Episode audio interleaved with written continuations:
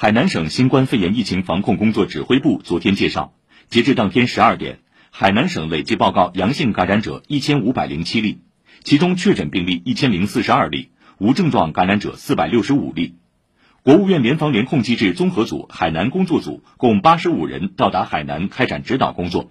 来自十五个省份，共计六千九百一十三名抗疫人员到达海南，分赴三亚、海口、儋州、陵水等地开展核酸检测、流调溯源、救治、社区管控等工作。三亚市政府为滞留三亚的游客提供了爱心包，包括水果、牛奶、面包等。第一批爱心包一点二万份，涉及一百二十六家酒店。